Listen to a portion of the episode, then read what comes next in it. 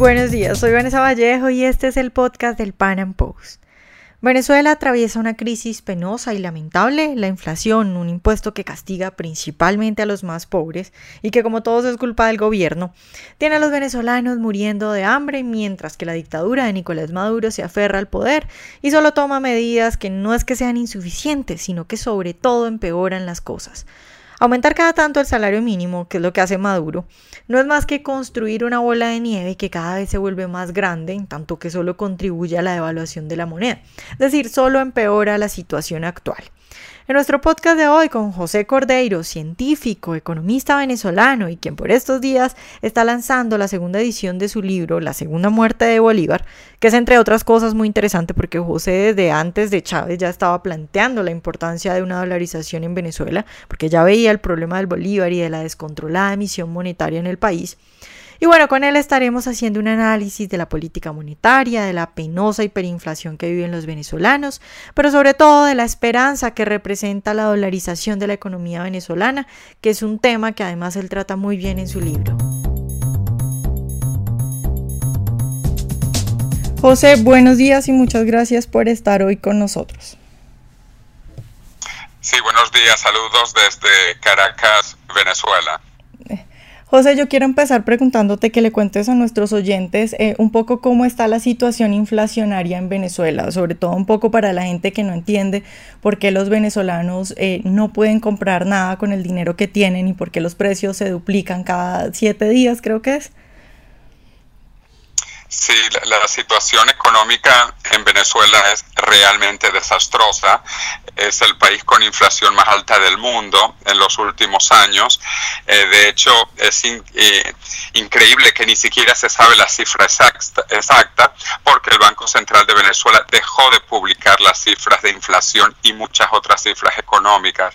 Entonces se estima que fue entre 400, 500, 600% de aumento de precio en el año 2016 pero te repito, es desconocido el número. Sin embargo, los salarios ni siquiera subieron el 100%, entonces eh, con eso puedes imaginarte que el costo de la vida ha subido muchísimo más rápido que los ingresos de la persona. Como se dice, eh, los salarios suben por la escalera, mientras que los precios suben por el ascensor, por el elevador. Claro, José, eh, Maduro cada tanto hace aumentos del salario mínimo eh, y un poco de medidas como imprimir más billetes o imprimir billetes de alta denominación y muchos parece que creen que eh, estas medidas sirven para algo. ¿Qué sentido tienen estas medidas de Maduro? De nuevo, eh, como mencioné, el salario no llegó a subir 100% el año pasado, aunque el gobierno hizo cuatro aumentos salariales. Por primera vez en la historia hubo cuatro aumentos de salario en un año. Esto nunca había ocurrido y, y lo que significa, obviamente, es que los precios están aumentando tan rápido que el gobierno tiene que también reaccionar.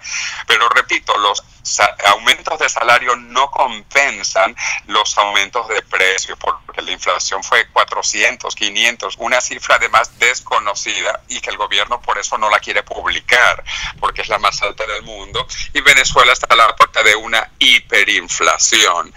Entonces la situación realmente es muy dramática eh, y por eso hay que responder con medidas dramáticas y yo por eso estoy trabajando en una propuesta de dolarización como ya se hizo en otros países en los cuales yo trabajé, por ejemplo, dolarización en Ecuador en el año 2000 o la dolarización en El Salvador en el año 2001.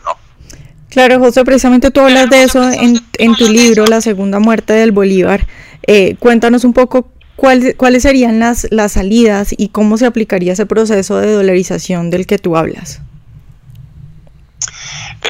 en el año 1998, antes de la campaña presidencial, cuando ganó Hugo Chávez por primera vez, yo publiqué un libro llamado La Segunda Muerte de Bolívar, cuando me refería a la muerte de la moneda, la muerte del Bolívar, pero era una ironía porque estábamos también matando ya no solo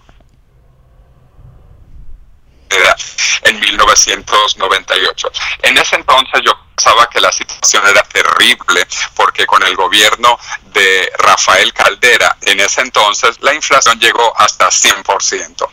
Pero bueno, la situación el año pasado ha sido mucho peor, repito, quizás 400% de inflación, aunque es una cifra desconocida. Y, por eso publiqué una reedición del libro La Segunda Muerte de Bolívar, donde la situación es muchísimo más dramática actualmente que eh, durante la primera edición de 1998. Y por eso es que yo planteo la dolarización, eh, como repito, yo trabajé en el proceso de dolarización en Ecuador, que trabajé en El Salvador y en otros cuatro países que también se han dolarizado.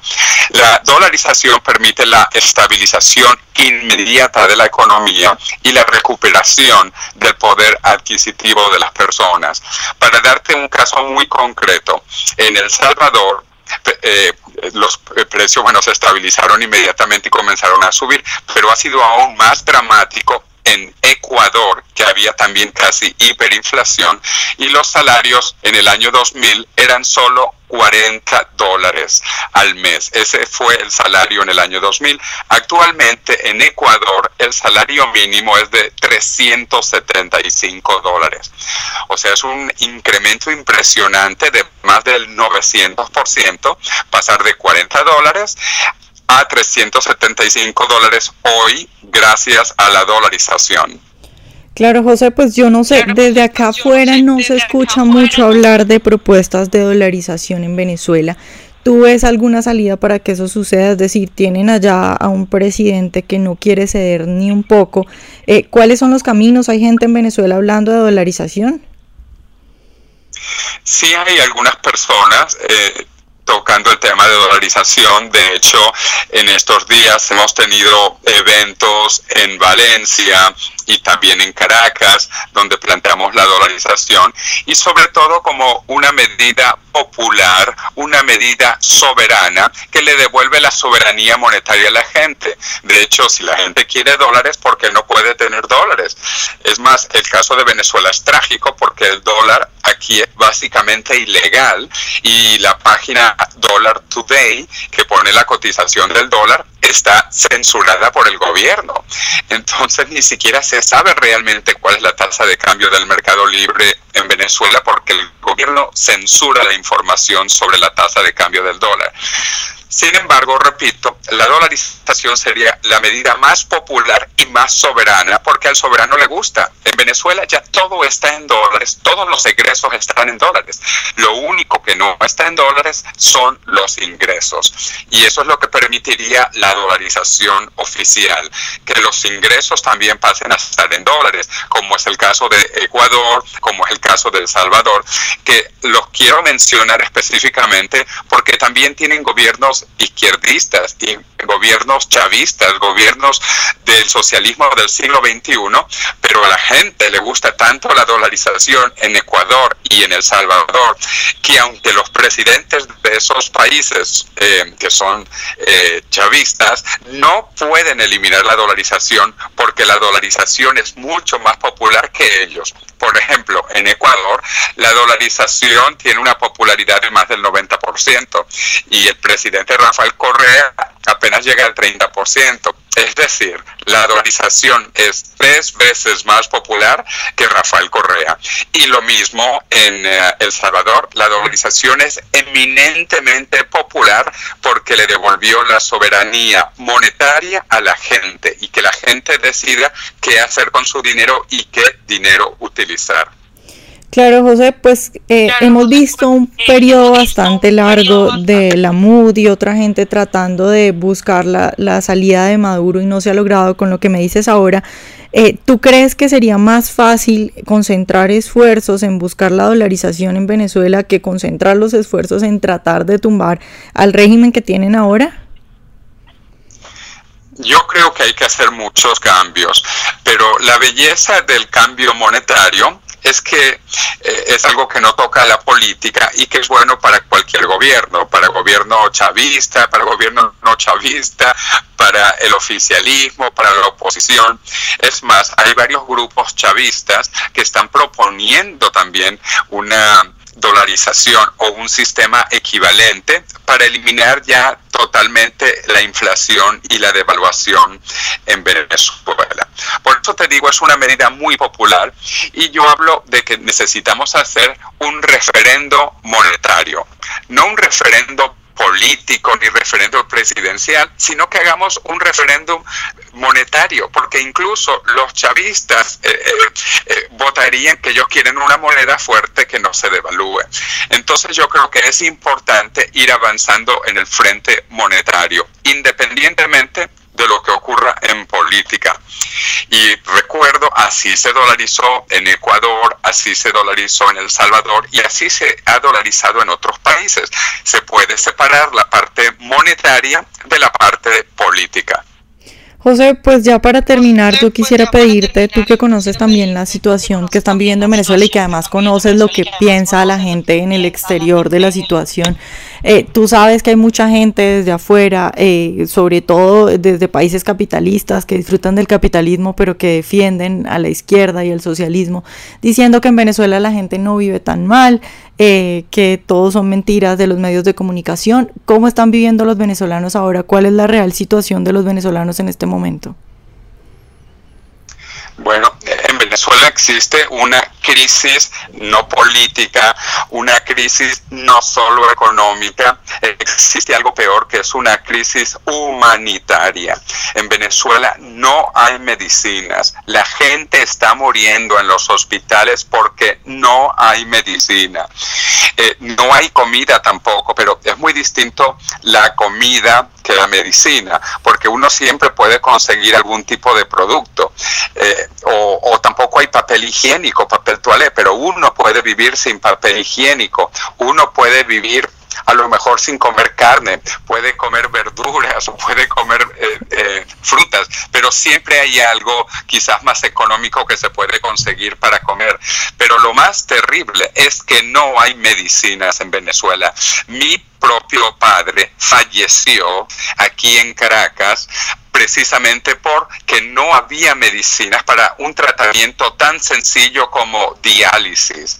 En Venezuela está muriendo gente por cosas como diálisis o porque no hay transfusiones de sangre, porque no hay tratamientos de quimioterapia, de radioterapia. Es una crisis humanitaria lo que está ocurriendo. Repito, esto es mucho más allá de los problemas económicos o de los problemas políticos. En Venezuela hay una crisis humanitaria.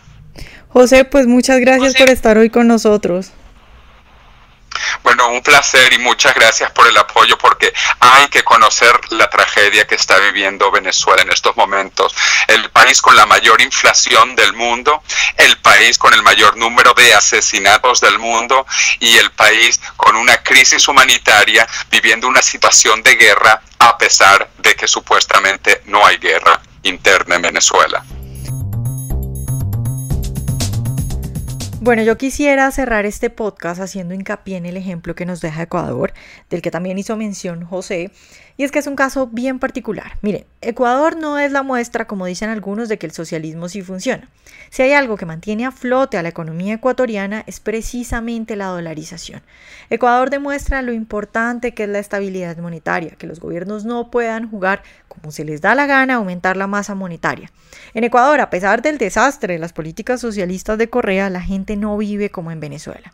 Entonces, sin duda, y como ya lo dijo nuestro invitado de hoy, y, como lo plantea además en su libro, en Venezuela hay que concentrar los esfuerzos de inmediato en una dolarización. Es un tema que los venezolanos tienen que empezar a plantear, que se tiene que empezar a poner eh, de manera prioritaria en el panorama político y en el panorama de discusión que hay en Venezuela, pues por la salida tan importante que representa a la penosa situación que viven los venezolanos.